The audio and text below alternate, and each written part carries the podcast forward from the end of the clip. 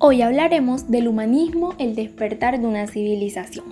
El término humanismo proviene del latín y está formado por el humanus, que significa humano, más el sufijo ismo, que significa doctrina, sistema o creencia. Puede considerarse entonces como el concepto etimológico de esta palabra la doctrina, creencia o postura vital que pertenece al hombre o procede del hombre, teniéndolo como centro y criterio de todo.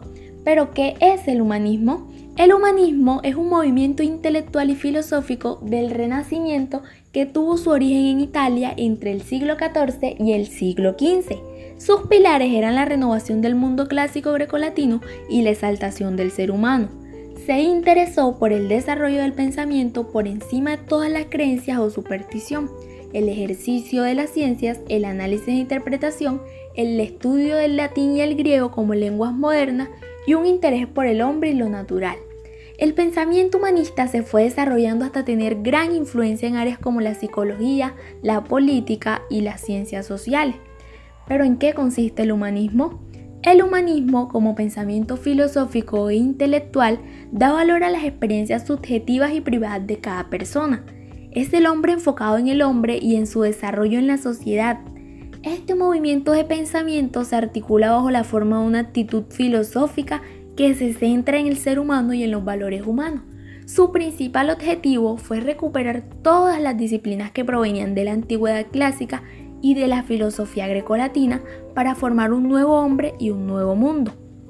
Luego, con el pasar del tiempo, se generaron varios enfoques del humanismo, los cuales seguían centrados en el hombre, pero desde diferentes puntos de vista, y es por eso que existen los tipos de humanismo y entre los más representativos tenemos el teocéntrico, el histórico, el antropocéntrico, el empírico, el existencialista, el marxista y el universalista.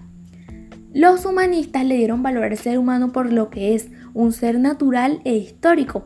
A diferencia de los hombres de la edad anterior, los humanistas dejaron de ver al hombre desde la perspectiva teológica para empezar a buscar otro punto de vista. Eran hombres de religión y en su mayoría cristianos, pero buscaban las respuestas a sus preguntas sobre el mundo y las cosas en los antiguos pensadores. No invalidaban a la religión, sino que consideraban que ésta tenía una función civil y que era una herramienta para mantener la paz de una sociedad. Pero ahora presta mucha atención porque te hablaremos de un autor que marcó mucho esta etapa. Ahora bien, para conocer un poco más a fondo toda la concepción reformista del humanismo, es indispensable traer a colación a uno de sus pensadores, joven en conocimiento y edad. Él es Giovanni Pico de la Mirándola, que con su discurso sobre la dignidad del hombre realza la libertad e independencia que tiene el ser humano de decidir sobre su propia vida atendiendo a que en la Edad Media hablamos de la época del humanismo, la concepción de éste estaba completamente degradada y contenida como ser destructor y ocasionador de todos los males acaecidos. Es por esto que Giovanni Pico decide dar un vuelco y utilizando el Génesis de una manera metafórica solventa la centralidad del ser humano, es decir, el hombre como centro de la creación de Dios. Es por esto que sintetiza su tesis en la teología como conocimiento especulativo, la teología como el estudio de Dios y especulativo como ese saber teórico, es decir, ese pensar ortodoxo que recaía en el hecho de sucesos nefastos proporcionados por el ser humano debían de cambiar. Y es por esto que Giovanni Pico propone esta centralidad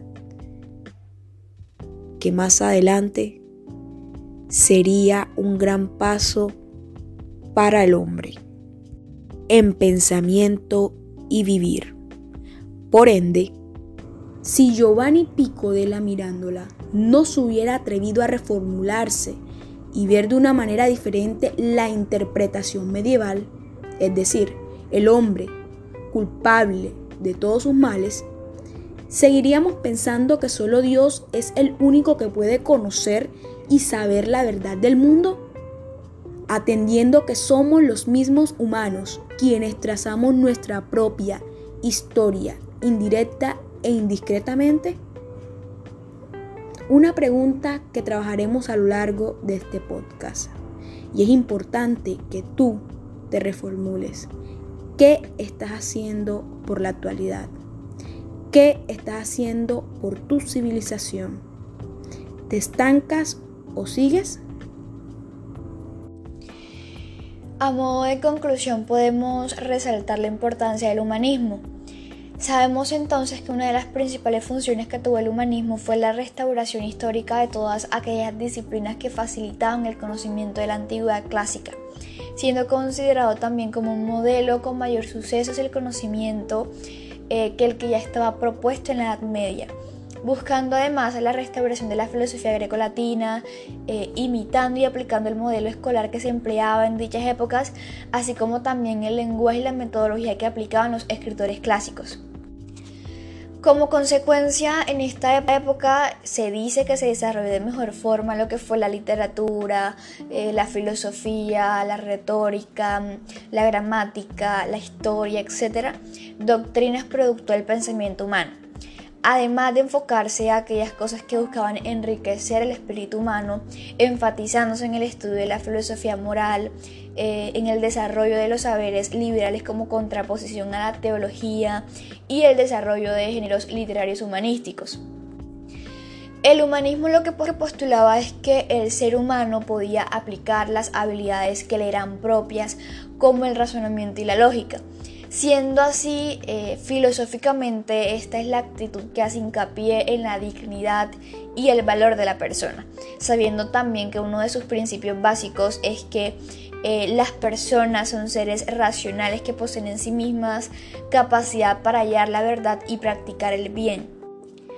En, este sentido, y habiendo recogido información para este podcast, podemos, eh, a modo de reflexión, pensar porque es importante retomar algunas ideas eh, del humanismo en la educación, ya que sabemos que las transformaciones socioculturales originadas desde el último tercio del siglo XX han planteado desafíos a la educación, como por ejemplo eh, el consumismo, la globalización, el desarrollo de las tecnologías de comunicación e información. Entonces lo que se busca es reflexionar sobre la necesidad em, de una formación integral de la persona a partir del humanismo, porque una visión sesgada o unilateral en cuanto a la formación humana lleva a un retroceso en otros aspectos del crecimiento humano. En el proceso eh, educativo, cuando se acentúa el desarrollo en un solo, en un solo sentido, se crean seres humanos incompletos. Eh, es así que todo plan eh, de estudios que tienda al equilibrio debe ofrecer, debe promover el desarrollo en ciencias, en técnicas, en letras, en moralidad, eh, en vida política, eh, en vida afectiva de los educandos. La educación en términos generales debe procurar la formación humana propiamente dicha, o sea, una formación articulada, sistemática e intencional con la finalidad de fomentar valores personales y sociales que incluyan a la persona en su totalidad, porque atender a las eh, diferencias es parte de una formación integral eh, en la que se considera dar a cada uno lo que necesita, lo que colma sus aptitudes y apetencias. Y esto es algo que debemos nosotros reflexionar, sobre todo sabiendo que en nuestro sistema educativo muchas veces se olvidan eh, de temas tan importantes como fortalecer esa parte humana que tenemos eh, y que debido a estas transformaciones van quedando a un lado.